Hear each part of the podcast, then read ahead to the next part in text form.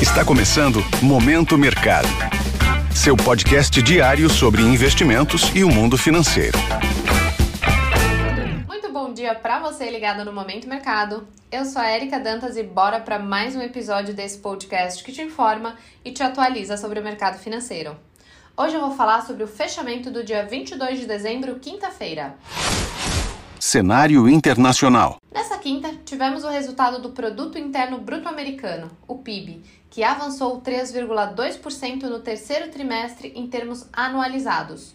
O dado veio acima das expectativas dos analistas, que previam 2,9% de alta. O resultado gerou estresse em Wall Street e as apostas que o Federal Reserve, Banco Central Americano, assuma uma postura mais dura no controle da inflação aumentaram. Vale lembrar que o ambiente de juro mais alto diminui a atratividade das ações e leva os investidores a ativos considerados mais seguros. O destaque negativo ficou para as ações da Tesla, que caíram 8,88% após a companhia dobrar os descontos de alguns veículos elétricos.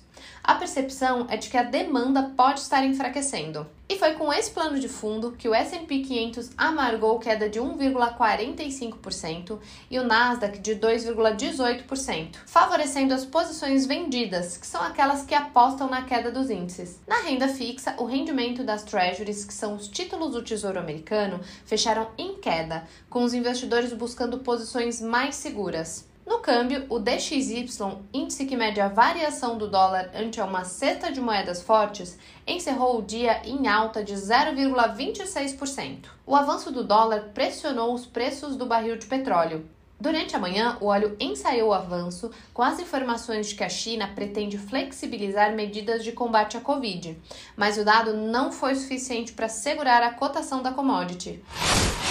Cenário nacional. O real se valorizou ante o dólar, fechando aos R$ 5,18. A queda da moeda americana foi de 0,33%, mesmo com o cenário internacional conturbado. Por aqui, Fernando Haddad, futuro ministro da Fazenda, anunciou o nome de Rogério Seron para a Secretaria do Tesouro Nacional, Guilherme Melo para a Política Econômica e Robinson Barreirinhas para a Receita Federal.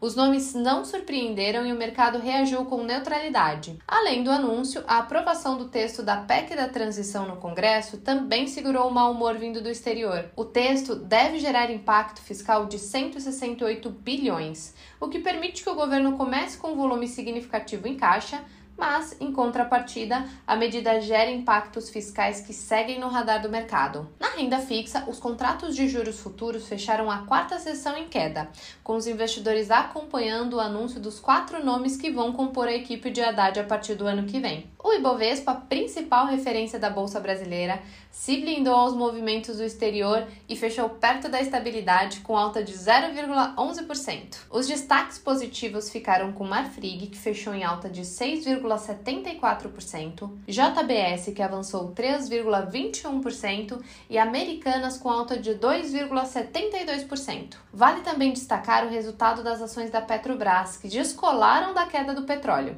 As ordinárias subiram 1, 1,15% e as preferenciais 1,78%. Na ponta oposta, tivemos IRB com queda de 5,94%, devolvendo parte dos ganhos da sessão de ontem. Local Web recuou 4,14% e positivo fechou em baixa de 2,28% pontos de atenção. A possibilidade de juros mais altos nos Estados Unidos azedou o humor do investidor e as bolsas asiáticas fecharam em baixa. Pela Europa e Estados Unidos, o dia começou perto da estabilidade, com os investidores aguardando a divulgação de dados de inflação de consumo, o PCI na sigla em inglês. O índice é uma das medidas favoritas do Federal Reserve para direcionar as decisões de política monetária, e o resultado deve dar o tom dos negócios do último pregão antes do Natal. Por aqui, às 9, teremos divulgação do IPCA 15 de dezembro e a mediana das projeções é de um avanço de 0,55%. Desta forma, termina o Momento Mercado de hoje.